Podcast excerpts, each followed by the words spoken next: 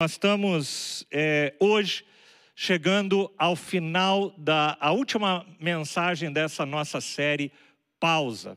Lições da espera. Lições que a gente pode aprender durante o nosso tempo de espera, durante esse tempo de pausa, durante esse tempo em que a gente, algumas coisas das nossas vidas estão paralisadas, quais são as lições, quais são os ensinamentos que a gente pode tirar de tudo isso que nós temos passado? E a primeira lição, e a primeira coisa que nós temos falado toda semana é que pausa é uma suspensão temporária, tá? Fala para quem está do teu lado assistindo o culto com você, é temporário, vai passar isso, amém? Vai passar.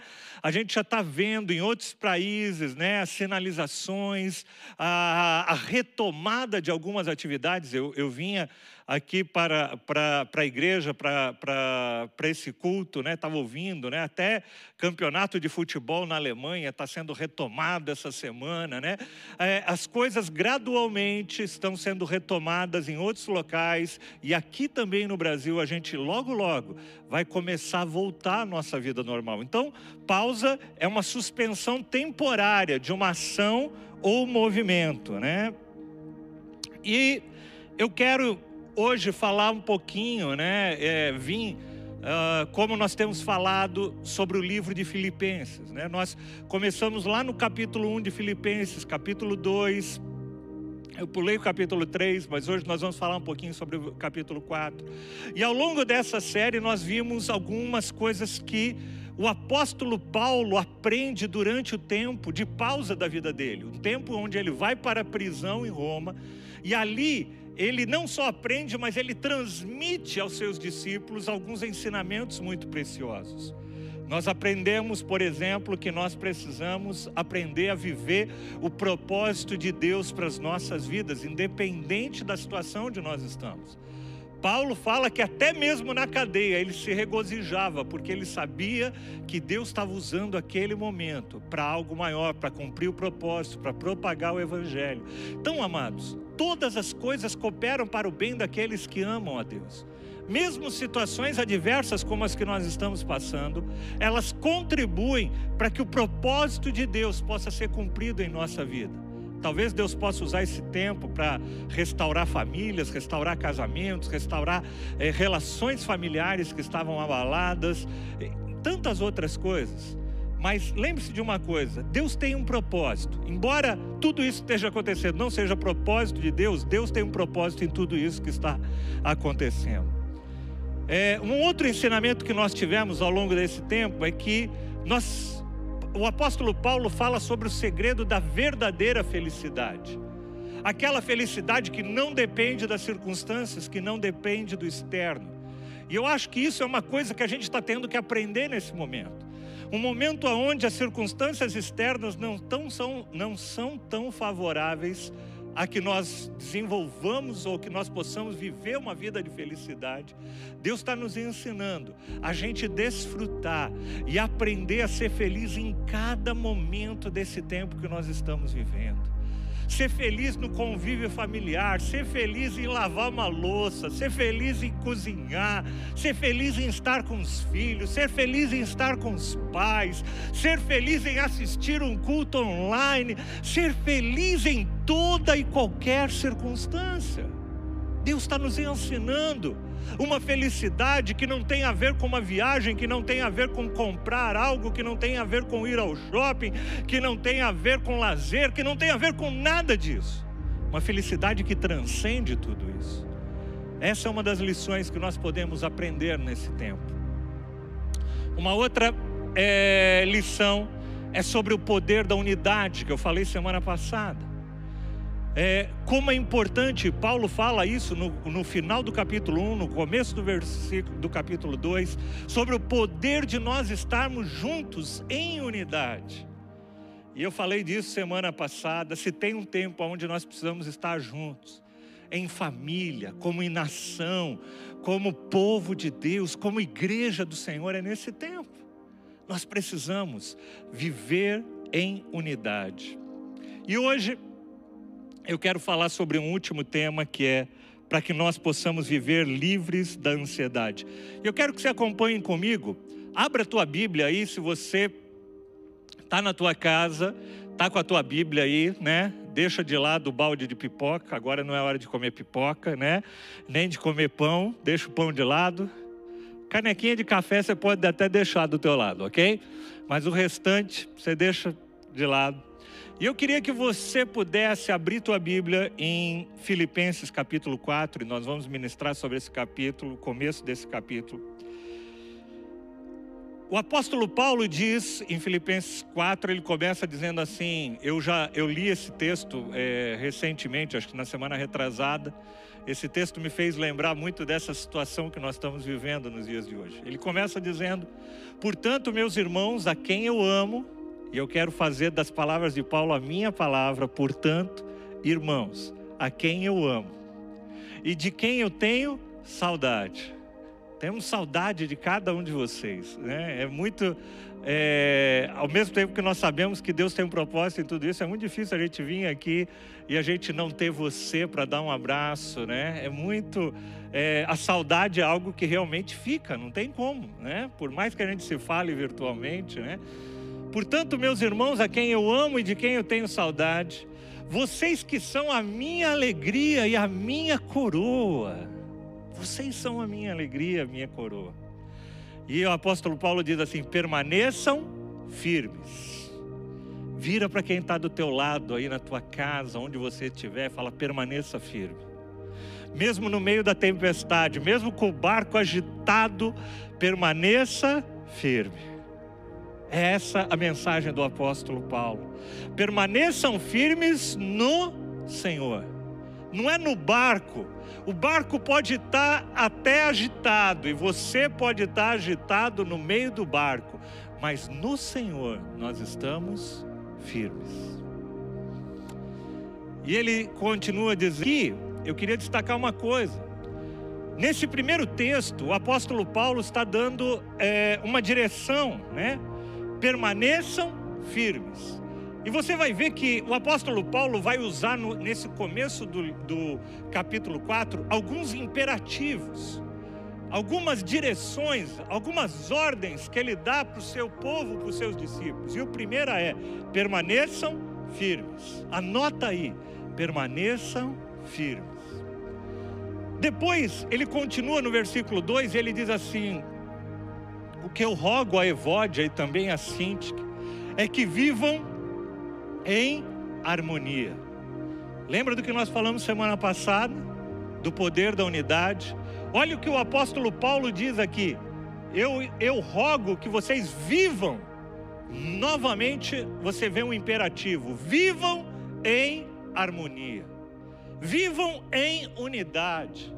Você que está na tua casa, procura manter a paz e a unidade familiar, a unidade com o corpo de Cristo. Vivam em unidade, vivam em harmonia no Senhor.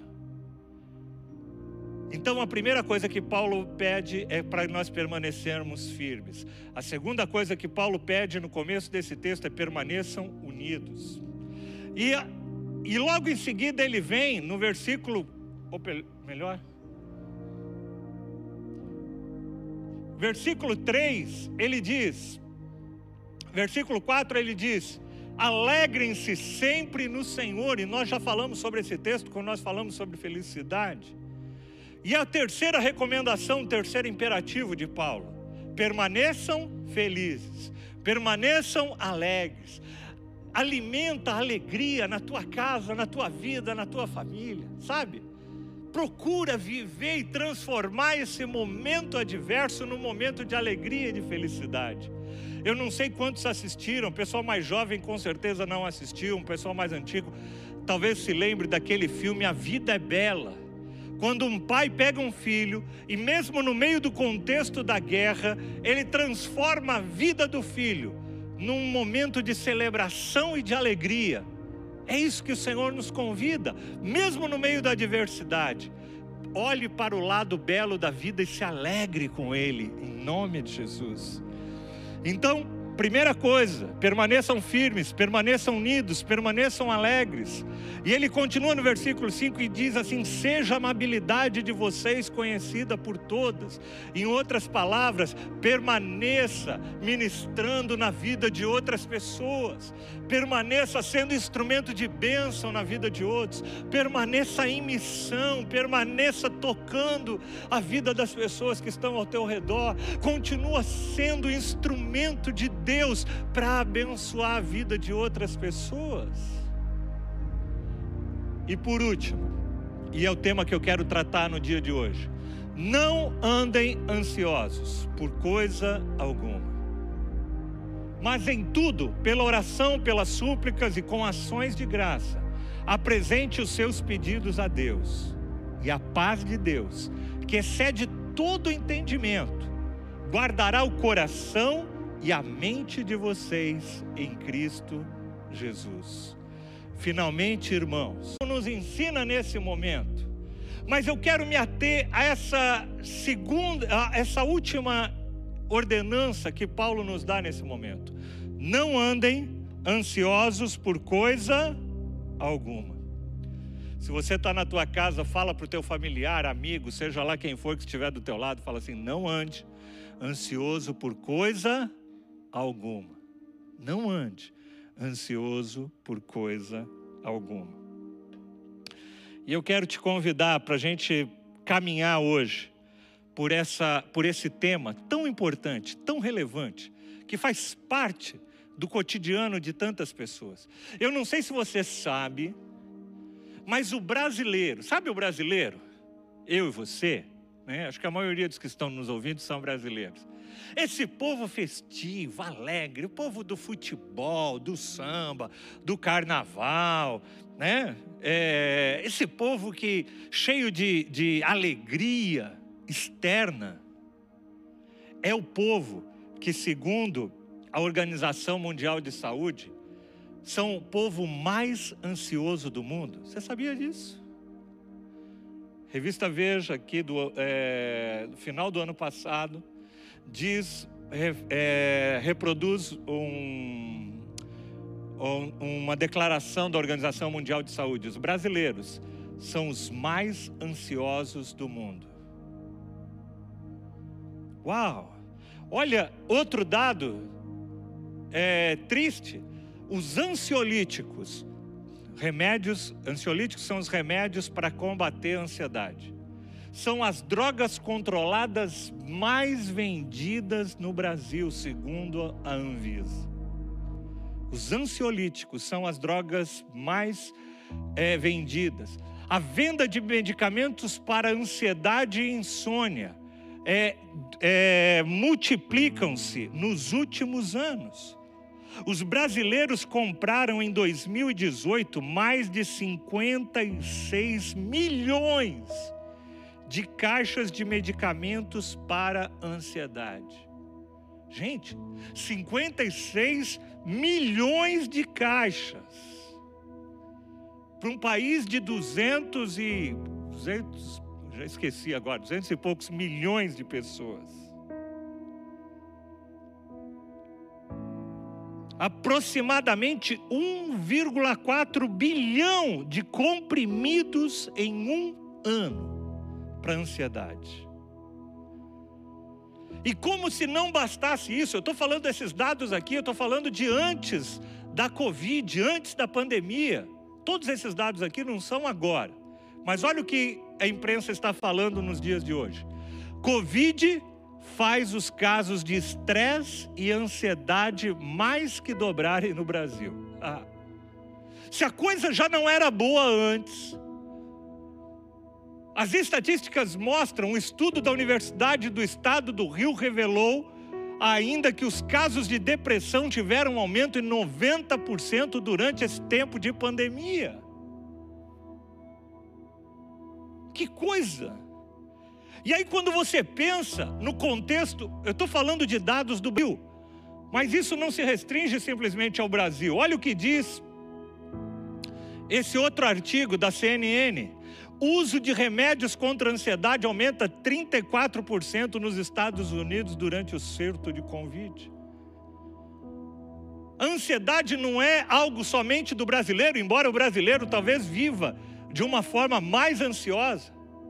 E esse jeito do brasileiro de ser alegre, extrovertido, isso, na realidade é uma fórmula muito, é uma forma muitas vezes de mascarar algo por dentro que está vazio, que precisa ser preenchido, que precisa ser é, invadido por uma paz, como o apóstolo Paulo diz, que excede todo entendimento. O grande pastor Charles Spurgeon, pastor batista muito conhecido do século passado, diz que a ansiedade, amados, ela não esgota as angústias do amanhã. Não adianta você ficar ansioso, que ela não vai te livrar do, daquilo que possa vir lá para frente.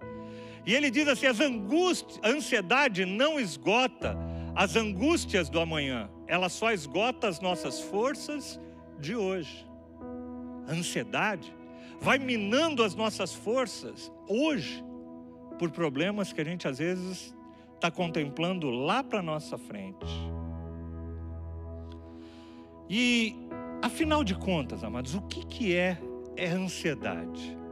O que é ansiedade? E uma definição talvez muito simplista, né? Esse é um, um tema complexo e eu não. Eu essa semana passei praticamente a semana toda estudando sobre o tema.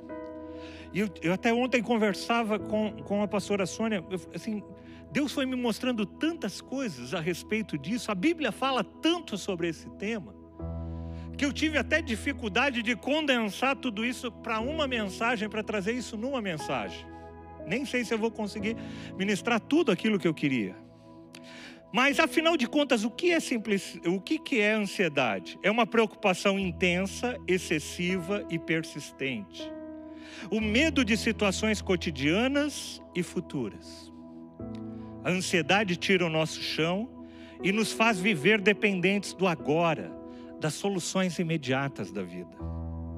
Ansiedade é uma preocupação demasiada com as necessidades primárias, as secundárias, as necessidades básicas, as supérfluas, as necessidades reais, as necessidades imaginárias.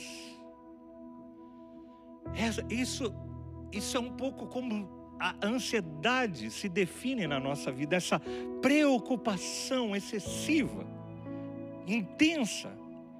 E os sintomas podem ser vários respiração rápida, sudorese, sensação de cansaço, insônia, não consegue dormir. Parece que algo vem e rouba a nossa paz, a paz do nosso coração. Mas e teologicamente, talvez o que, que seja, do ponto de vista teológico, a ansiedade? A ansiedade é a consequência, amados, do nosso distanciamento de Deus, do nosso distanciamento do projeto original de Deus. Você consegue imaginar Adão antes do jardim do Éden? Não.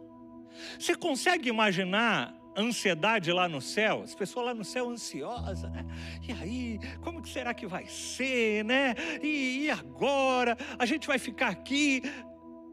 Não existe ansiedade no céu. Não existe ansiedade antes da queda. A ansiedade é fruto dessa quebra do nosso relacionamento com o Pai. É a falta, é, é o nosso distanciamento do coração e da vontade de Deus. Agostinho de Hipona, também conhecido como Santo Agostinho, ele é, ele diz uma frase interessante, ele fala que a ansiedade é um sinal de colapso, do colapso de um Deus falso. O que, ele quer dizer com isso? Ansiedade, amados, é quando nós tomamos algumas coisas e começamos a idolatrar aquelas coisas na nossa vida e no nosso coração. E nós fazemos daquela coisa a coisa da nossa vida. Tem pessoas que estão muito ansiosas nesse tempo por causa do trabalho, por causa da, da saúde, por causa de tantas coisas. Mas, na realidade, o que ocorre é que por trás dessa ansiedade há um Deus falso que a gente acabou gerando no nosso coração. E esse Deus falso nem sempre são coisas ruins. Quando a gente fala de idolatria, de um Deus falso, não são necessariamente coisas ruins. Pais, filhos, você pode idolatrar os teus pais, os teus filhos, e isso é bom você amar os teus pais, os teus filhos.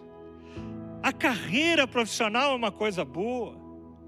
O romance é uma coisa boa, mas quando isso se torna a coisa central da nossa vida, tudo aquilo que pode abalar isso, produz em nós ansiedade, porque aquela coisa se torna a única coisa, se torna a coisa central da nossa vida. Tem pessoas que estão vivendo tempos de ansiedade por causa da sua vida profissional, de não saber das inseguranças, de tudo aquilo que vai acontecer. E é interessante porque a ansiedade, amados, é como uma fumaça. Se você vê fumaça, né, existe um, um ditado que diz: aonde há fumaça há fogo. Aonde há ansiedade, há no centro uma preocupação excessiva por algo que você não deveria ter. Existe um Deus, existe algo que você tem idolatrado na tua vida e que você precisa não descartar, mas colocar ele no lugar certo da tua vida. Por isso que ele diz que a ansiedade é como uma fumaça, que quando você segue, você vai encontrar o verdadeiro fogo que tem produzido ela. E talvez você está me ouvindo agora e você diga o seguinte, pastor, como é que eu posso não andar ansioso? Tá bom, muito bom. Está falando sobre ansiedade. Como eu posso não andar ansioso? Quando pessoas estão morrendo ao meu redor.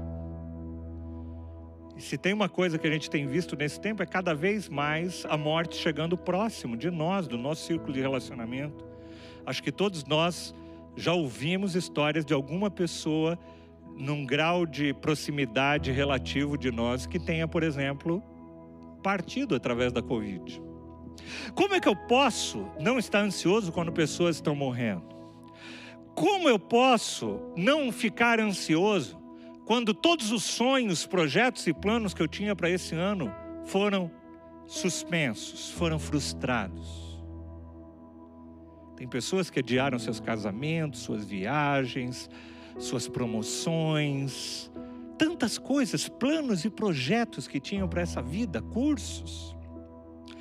Pastor, como é que eu posso não viver ansioso quando eu perdi ou corro o risco de perder o meu emprego a qualquer momento? Como eu posso viver ansioso se a minha empresa está parada sem faturamento? Quando, como eu posso não ficar ansioso quando eu olho para o horizonte, eu vejo um túnel e não vejo saída para ele? Como é que eu posso me viver nesse tempo? E a primeira coisa que eu quero te dizer é o seguinte: o teu sentimento é um sentimento legítimo. Como eu disse, quando você vai para a Bíblia, você vai ver várias vezes a Bíblia citando a questão da ansiedade Várias vezes você vai ver Deus nos convidando a gente a, a se livrar desse sentimento de ansiedade do nosso coração. A ansiedade, embora ela seja um sentimento legítimo, embora ela seja algo normal, que nós seres humanos acabamos tendo, porque nós somos frágeis. Mas se a gente não lidar com isso e não conseguir superar, essa ansiedade pode corroer a nossa vida e nos paralisar. Então eu queria te convidar nesse tempo a refletir no que nós iremos ministrar. Para que você possa, se você está vivendo ou conhece pessoas que estão vivendo crises de ansiedade nesse tempo, que essas palavras possam ser um refrigério e um bálsamo para a sua vida. A palavra que a Bíblia cita como ansiedade, aí nesse texto de Filipenses 4, 6, é a palavra merim, merimal, do grego, que significa estar ansioso, estar preocupado. Mas ela, ela é derivada de uma outra palavra que significa, cujo nome é merizo, que significa dividir, separar em partes, cortar em pedaços, dividir em partes, ser separado em facções. Ou seja, ansiedade é algo que vem dividir o nosso coração, vem dividir a nossa mente, vem dividir algo que Deus fez como um ser único. E o nosso coração fica dividido, fica dividido entre o hoje e o amanhã, fica dividido entre a, a, a fé e, e, e a nossa dúvida e o nosso coração. A ansiedade, ela é o oposto da fé. A fé é a certeza, é a convicção daquelas coisas que nós sabemos que Deus vai fazer, que Deus está no cuidado, que Deus está no caminho. A ansiedade é a dúvida, a ansiedade é o medo, a ansiedade é a preocupação. A ansiedade vem para dividir a gente, dividir o nosso coração. E aí, a gente vem para aquilo que Paulo nos aponta como a direção para que a gente não viva ansioso. Quando ele diz assim: não andem ansiosos por coisa alguma. E ele não só fala para você não andar ansioso, mas ele aponta o que você tem que fazer para não andar ansioso. E ele diz: Mas eu, em tudo, pela oração e súplica e com ações de graça, apresente os seus pedidos a Deus. O que, que ele está nos falando? O que, que ele está nos convidando? Gente, em vez de andar ansioso, ore, vá para a presença do Pai, levante um clamor, através das tuas súplicas, através da tua oração. Sabe, amados, a oração, ela tem um caráter muito importante. A oração é um momento de vulnerabilidade. A oração é o momento quando eu falo assim, Senhor, o que eu podia fazer, eu já fiz, mas tem coisas que eu não posso fazer e eu entrego nas tuas mãos. Pai nosso que estás no céu, santificado seja o teu nome, Senhor. Eu coloco a minha vida nas tuas mãos. Eu não sei resolver isso, eu não sei aonde tudo isso vai dar, mas eu confio em Ti, Senhor, que é o meu Pai. Tu és o meu Pai, Tu és aquele que me sustenta, me guarda. E à medida que a gente vai entendendo, à medida que a gente vai abrindo o nosso coração, à medida que a gente vai colocando as nossas angústias, os nossos medos, as nossas preocupações nas mãos do Senhor, é como se um fardo vai sendo tirado da nossa vida. É interessante. Quando eu penso em oração, amados, eu penso nessa figura. Não sei se você está vendo bem aí, acho que está dando para ver. Uma criança andando sozinha numa, numa estrada. Você já viu isso? Eu não sei você, mas eu, quando minhas filhas eram pequenas, às vezes estava andando no, em algum lugar, num parque, em algum outro local e elas queriam soltar da nossa mão e andar sozinhas, né? Acho que todo pai já passou por isso. Elas queriam soltar as nossas mãos e andar sozinhas. E aí é interessante porque algumas ocasiões eu tive a oportunidade de fazer isso, largar a mão e deixar. E eu nunca me esqueço uma vez que eu deixei minha filha sair, se afastar de mim, andar sozinha, e ela andava tal. Só que existe um momento que caiu a ficha dela, que ela estava sozinha andando num caminho. E quando ela percebe isso, ela olha para o lado e não vê o pai, não vê a mãe. Ela começou a chorar ali naquele meio e gritar. Sabe por quê, amados? Essa é a sensação que nós temos quando nós não estamos na presença de Deus. Às vezes a gente quer caminhar sozinho, quer caminhar nas nossas forças, mas tem hora que a gente olha para o lado e fala: Meu Deus, e agora? E é nesse momento que entra a oração. A oração é como aquele grito da criança que diz assim: Pai, cadê você? É essa, é essa a sensação que nós temos no momento de oração, de quando Deus chega e nos acolhe, e aí nos toma pelos braços, e tal qual uma criança, consegue descansar nos braços do Pai. O convite para a oração é um convite para você descansar nos braços do teu Pai. De você desenvolver com Deus uma relação, não de ouvir falar, como Jó. Jó era um cara que ele teve ao longo da vida dele várias adversidades. E no final da vida dele, depois de todas as adversidades, ele falou assim: Senhor, antes eu te conhecia de ouvir falar. Eu te conhecia de ouvir pregação no culto, de ver, é, de ouvir através de canções, mas agora os meus olhos te veem.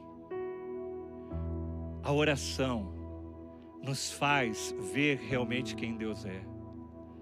A oração nos leva a entender o caráter de Deus.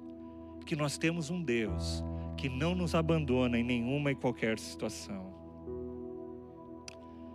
A ansiedade, como eu disse, amados, é algo que está presente na Bíblia em várias situações. O próprio Jesus, lá em Lucas capítulo 12, uma passagem muito conhecida, diz assim: Não se preocupem com a sua própria vida. Essa palavra preocupem aqui é a mesma palavra que é traduzida em outras passagens como ansiedade.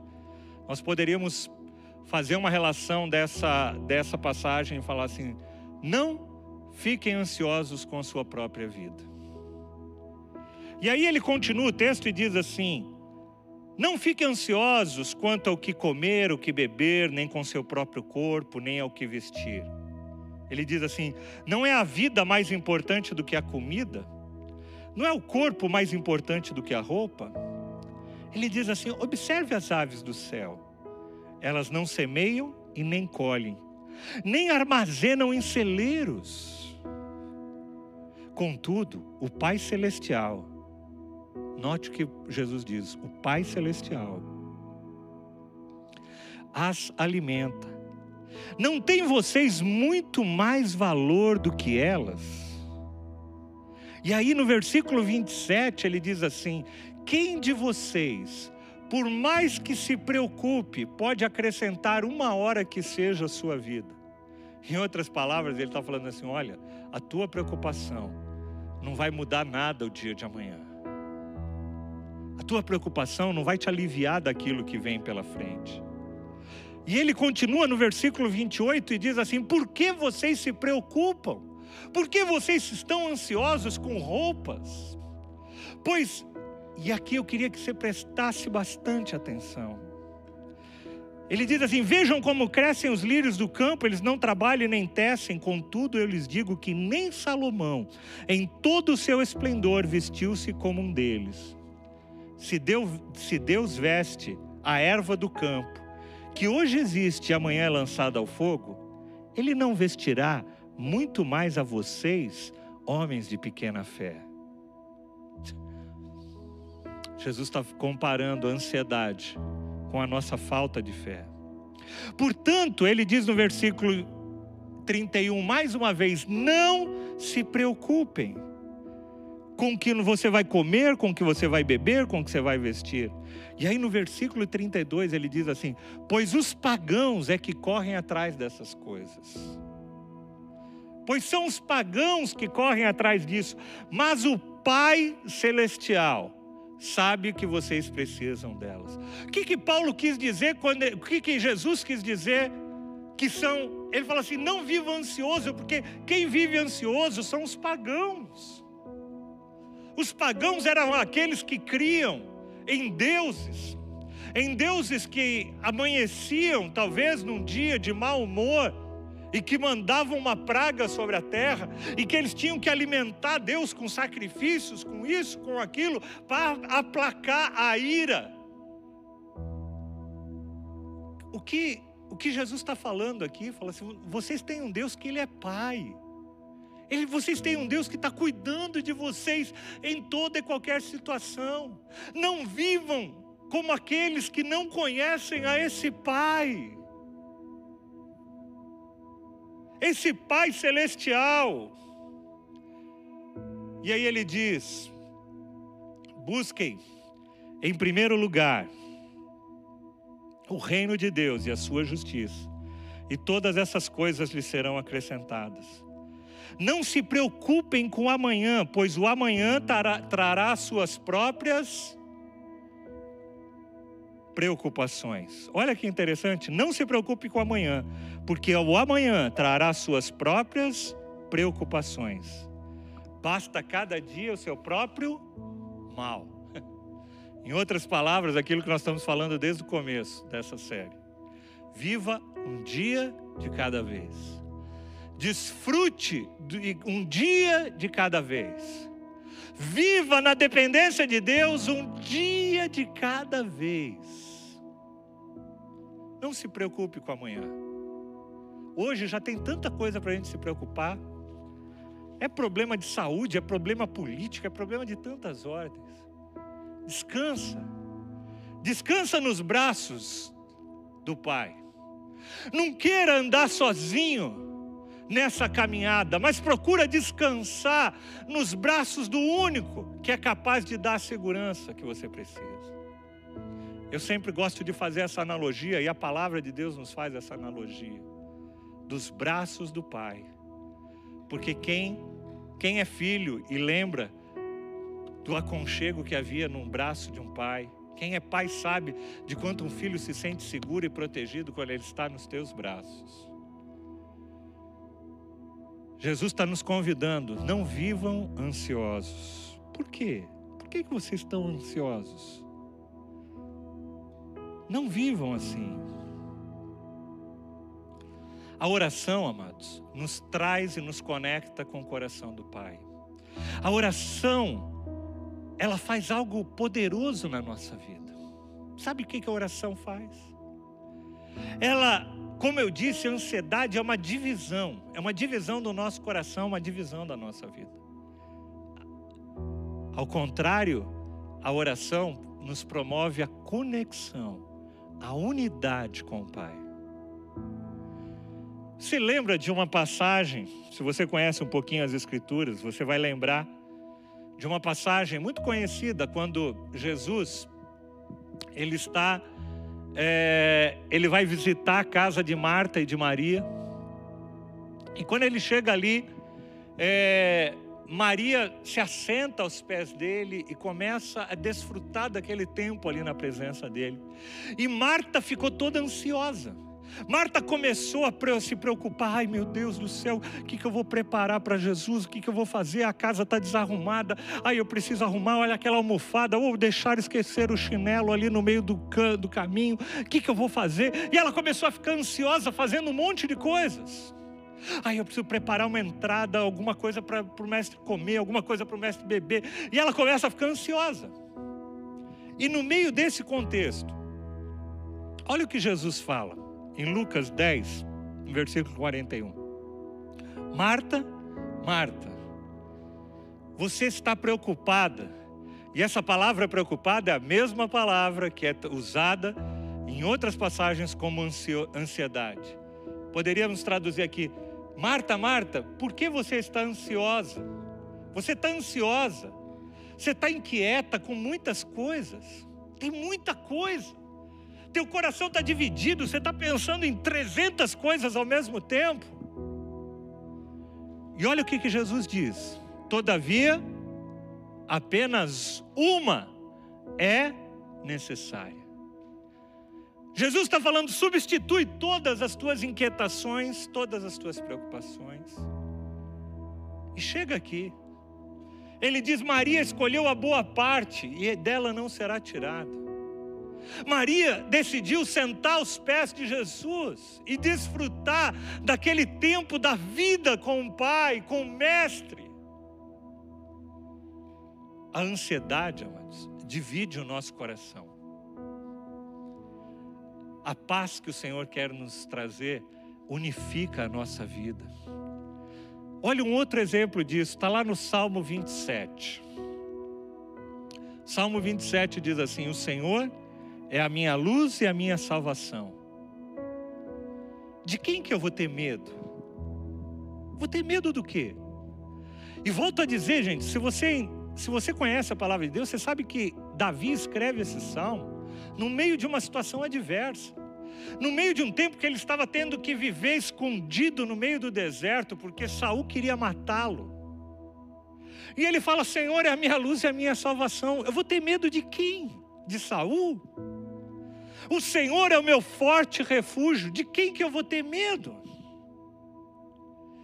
E aí ele continua no versículo 2 e diz assim: Quando homens maus avançarem contra mim para me destruir, eles, meus inimigos e os meus adversários, é que irão tropeçar.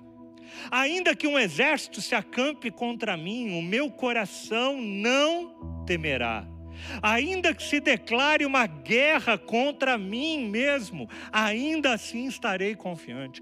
A mesmo que eu esteja no meio de uma pandemia onde todo mundo está em caos, o meu coração continua confiante. E aí ele diz: olha o que ele diz no versículo 4. Uma coisa, lembra aquilo que, que Jesus tinha dito para Marta? Marta, só uma coisa você precisa. E aqui, Davi fala a mesma coisa, uma coisa. Eu pedi ao Senhor, e que procuro, que eu possa viver na casa do Senhor todos os dias da minha vida, para contemplar a bondade do Senhor e buscar a orientação no seu tempo. Amados, quando Davi está falando aqui, ele não está falando necessariamente de que eu possa viver na casa do Senhor, que ele queria morar na casa de Deus. O que ele está falando é que ele queria viver na presença de Deus. Ele queria que o coração dele pudesse repousar na presença de Deus. Que ele pudesse descansar naquele que é o seu refúgio, que é a sua habitação, que é a sua proteção. E aí ele continua no versículo 5 e diz assim: Pois no dia da adversidade, ele me guardará protegido em sua habitação. Então eu triunfarei sobre os meus inimigos que me cercam. Senhor, ouve a minha voz no versículo 7, quando eu clamo. Ao teu respeito diz o meu coração. E ele, e ele diz assim: ainda que me abandone meu pai e minha mãe, o Senhor me acolherá. Quando eu li esse texto, eu estava estudando esse texto para ministrar para vocês. Eu pensei numa coisa interessante. Tem muita gente que diz que o segredo para você não viver ansioso é você desconsiderar todos os desdobramentos futuros que podem acontecer. Não, ó, não pensa nisso, não. Ó, não pensa no pior. Mas quando eu vejo Davi escrevendo o salmo, Davi pensa no pior. Ele fala assim: olha, ainda que me abandone meu pai e minha mãe, ele, ele pinta um quadro e fala assim: qual seria a pior situação de um filho ficar órfão, seu pai e a sua mãe o abandonassem? Mesmo assim, mesmo na pior quadro que pudesse aparecer, sabe o que, que Davi fala? O Senhor me acolherá. E ele termina o salmo dizendo assim: espere no Senhor, seja forte, tenha coragem, espere no Senhor. O apóstolo Paulo vivia num momento de adversidade. A igreja, naquele primeiro século, vivia num momento de adversidade. Mas mesmo no meio de toda essa situação, o apóstolo Paulo vira para eles e fala assim: Não andeis ansiosos por coisa alguma. Se a ansiedade divide o nosso coração, sabe o que, que Deus faz? Deus vem e traz unidade. Quando nós nos unimos a Ele, só uma coisa a gente precisa. A gente não precisa de nada daquilo que nós talvez tenhamos perdido nesses dias. O que a gente precisa é só de uma coisa: da presença do Pai.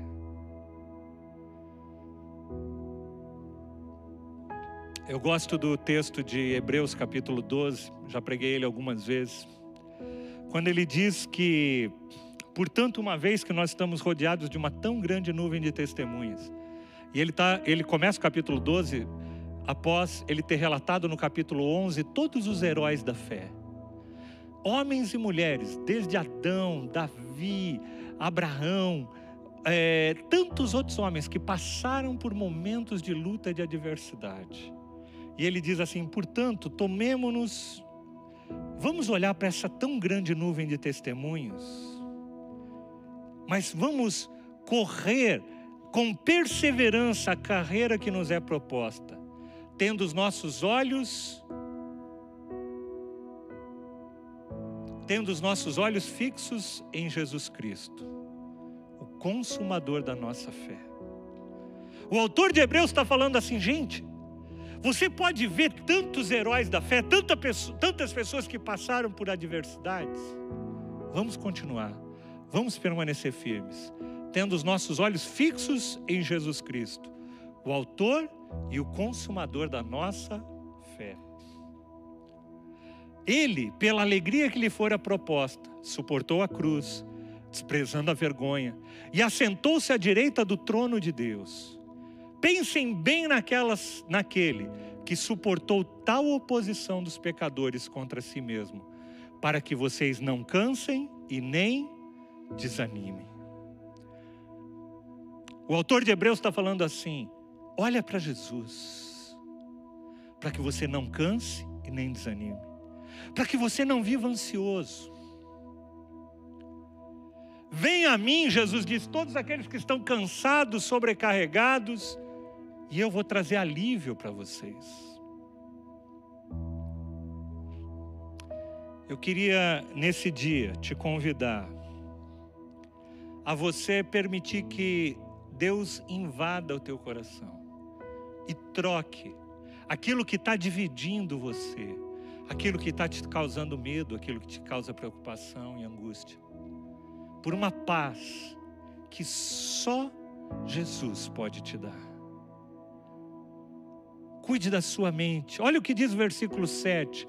E a paz de Deus, que excede todo entendimento, vai fazer o quê?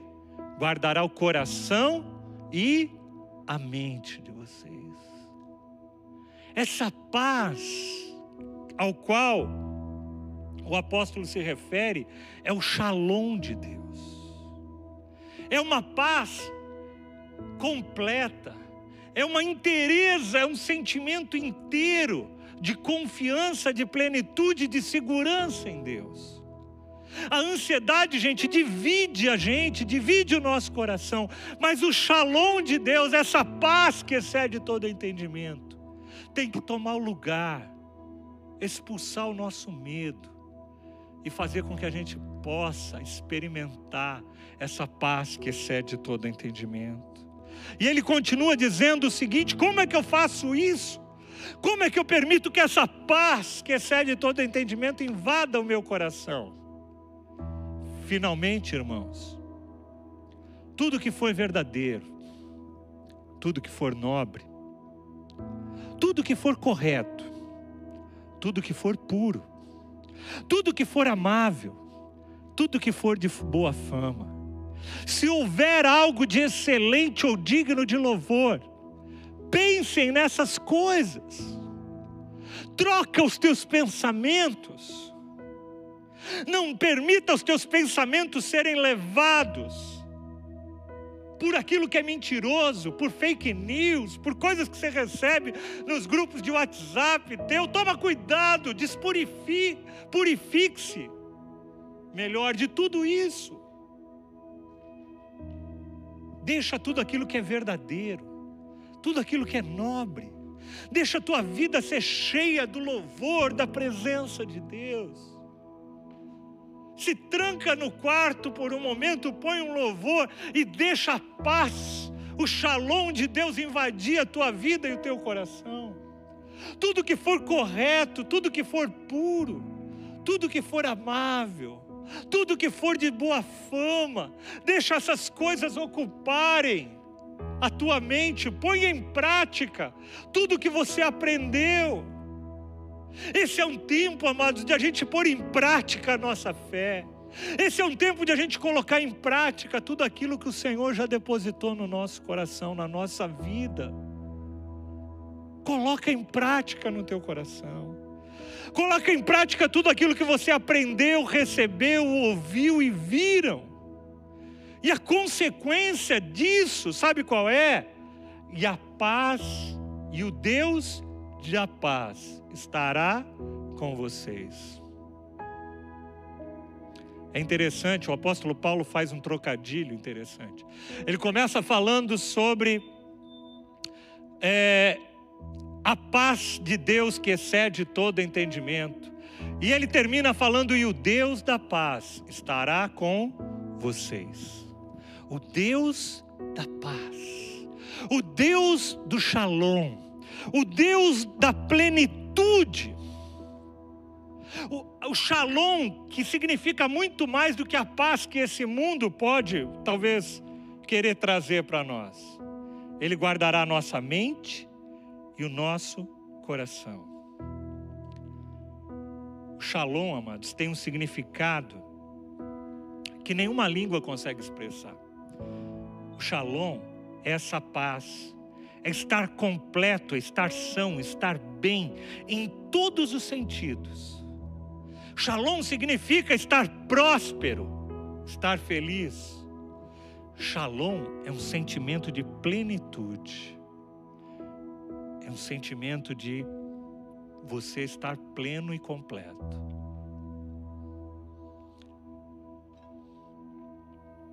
Eu queria terminar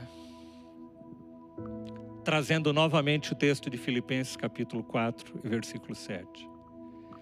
E a paz de Deus, que excede todo entendimento, guardará o coração e a mente de vocês. Nós vamos caminhar agora para o final. E eu quero te convidar nesse momento a refletir um pouquinho na tua vida. Nós vamos ministrar um cântico agora. E eu queria que você permitisse que esse cântico entrasse no teu coração. Que essa paz, que esse shalom de Deus toque a tua vida de uma maneira profunda no dia de hoje. Talvez o teu coração esteja muito dividido. Talvez a tua mente esteja muito dividida. Talvez você esteja cheia de sentimentos, de dúvidas, de medos, que tem trazido perturbação ao teu coração, que tem trazido inquietação, tem trazido insônia, tem trazido medo. Medo do que pode acontecer, do futuro, do que está acontecendo agora. E eu queria te convidar a você descansar no shalom de Deus. E a paz de Deus. E o shalom de Deus, que excede todo entendimento, que a lógica não pode explicar, que o mundo não pode explicar, guardará o coração, guardará o local onde nós alojamos os nossos sentimentos, mas também vai vir sobre a nossa mente por que, que eu vou me preocupar com o dia de amanhã, como diz Jesus? Basta cada dia o seu mal. E mesmo que eu pensar num quadro difícil, como diz Davi, sabe o que eu vou fazer? Uma coisa, uma coisa eu quero: estar na presença do Senhor. Mesmo que os, o quadro ao meu redor, mesmo que os prognósticos às vezes possam ser difíceis, sabe, eu vou continuar confiando e me apoiando em Ti, em todas e quaisquer situações. Tem um pastor que viveu no século passado que diz o seguinte: ele chama-se Harry Beecher. Ele diz que todo amanhã, todo amanhã, tem duas alças e nós podemos segurá-lo, segurar esse amanhã com controle da ansiedade ou com controle da fé. Todo amanhã tem duas alças. Ou você se apoia no amanhã, no controle da ansiedade, vai viver ansioso todo dia. Sabe por quê, amados? Porque coronavírus, pandemia, quarentena vai passar. E outras situações vão surgir na nossa vida. Outras situações surgirão para causar em nós ansiedades, preocupações. Então não é uma coisa circunstancial. Eu mostrei, comecei esse tempo falando sobre isso. Não é uma coisa circunstancial. Talvez nesse momento alguns tenham mais motivos para viverem ansiosos. Mas as estatísticas mostram que, mesmo quando não havia esse quadro que nós estamos vivendo hoje, as pessoas já viviam ansiosas. E quando passar a pandemia, se você não cuidar da tua mente, do teu coração, não deixar que o shalom e a paz de Deus invada, você vai continuar ansioso também por outras coisas. Não vai ser mais por quarentena, por trabalho, por isso, por aquilo. O que eu quero te falar hoje, terminar com as palavras desse pastor. Todo amanhã tem duas alças. Você pode segurar o amanhã com a alça da ansiedade. E você vai viver ansioso amanhã, depois da manhã, o resto da tua vida. Ou você pode abraçar o amanhã pela alça da fé. Fala, Senhor, eu estou confiando em Ti. E eu quero o Teu shalom. Eu quero a Tua paz. Eu quero essa paz que traz plenitude, que traz interesse no meu coração. Eu quero te convidar nesse momento. Nós vamos cantar esse louvor, nós vamos cantar esse louvor juntos agora. E eu quero que você cante esse louvor como uma oração. Quero que você cante esse louvor como uma declaração neste dia de hoje. Uma declaração de falar: Senhor, eu quero optar em segurar o amanhã pela alça da fé. Eu quero que o teu shalom, que a tua paz, invada a minha vida. Fecha os teus olhos aonde você está. Se você está com os teus familiares, se você puder pegar na mão deles agora. Eu queria que você cantasse esse cântico, que nós cantássemos esse cântico juntos. Que você cante esse cântico como uma oração no dia de hoje.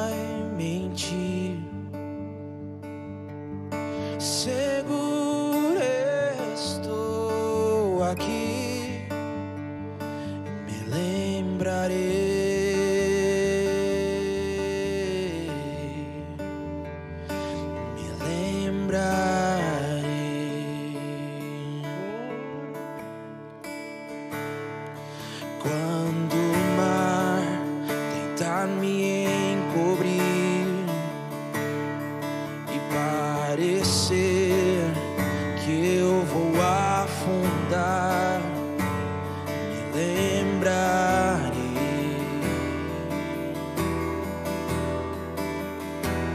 Me lembrarei.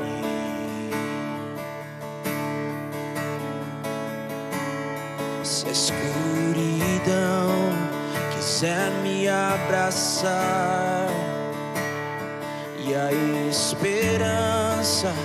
parecer perder,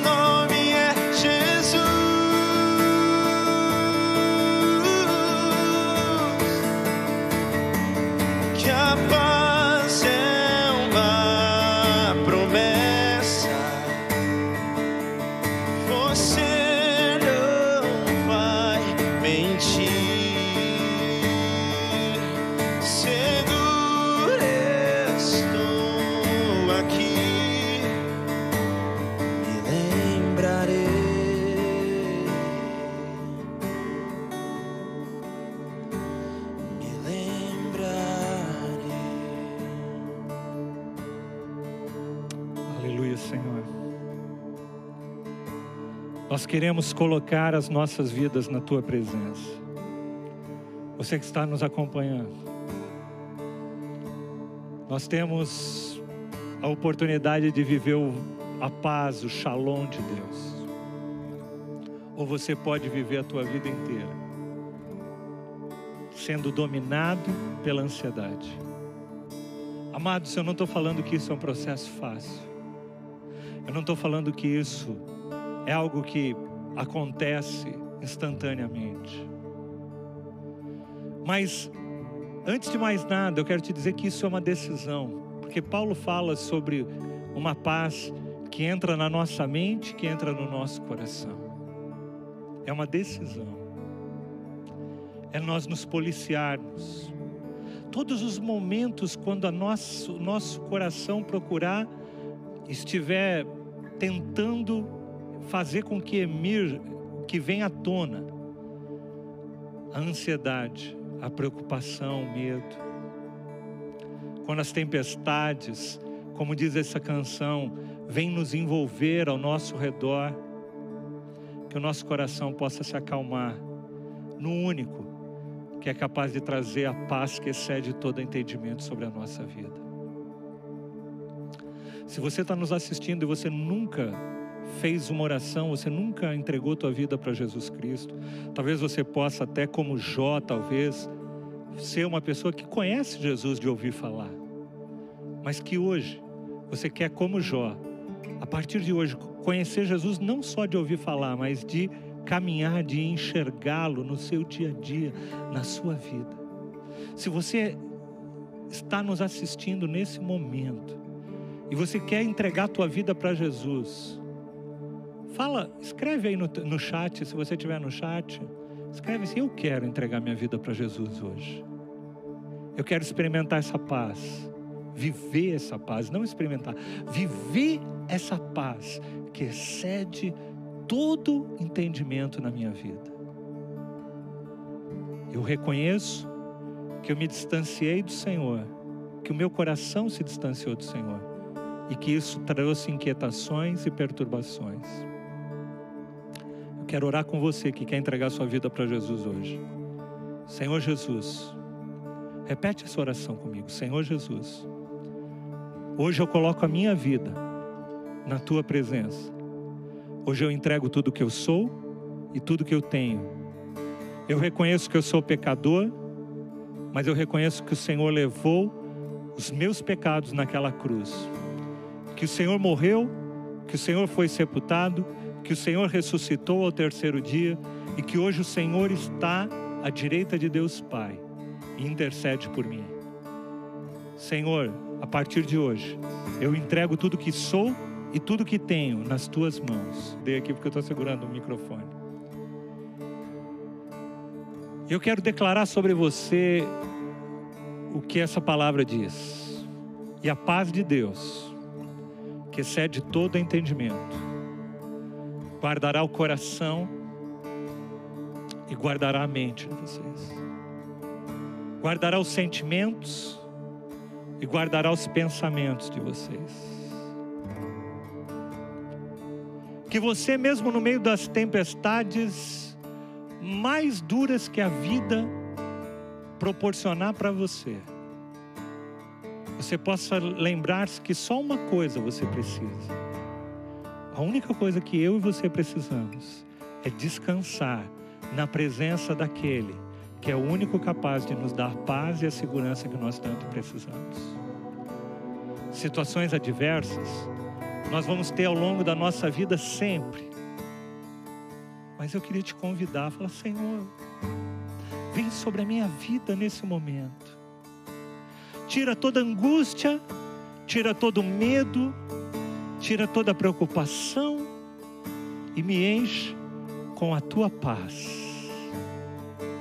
Me enche com teu shalom.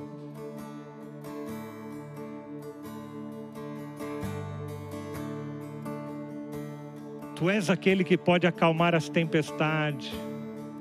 Tu és o nome, Senhor, que traz paz que excede todo entendimento.